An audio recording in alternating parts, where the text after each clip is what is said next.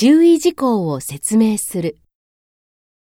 You have 10 minutes to present and 5 minutes for discussion. There are some seats toward the front. Please switch off your cell phones. We will be taking questions and comments after the 10 minute presentation. Please feel free to share your comments or questions after the 10 minute presentation.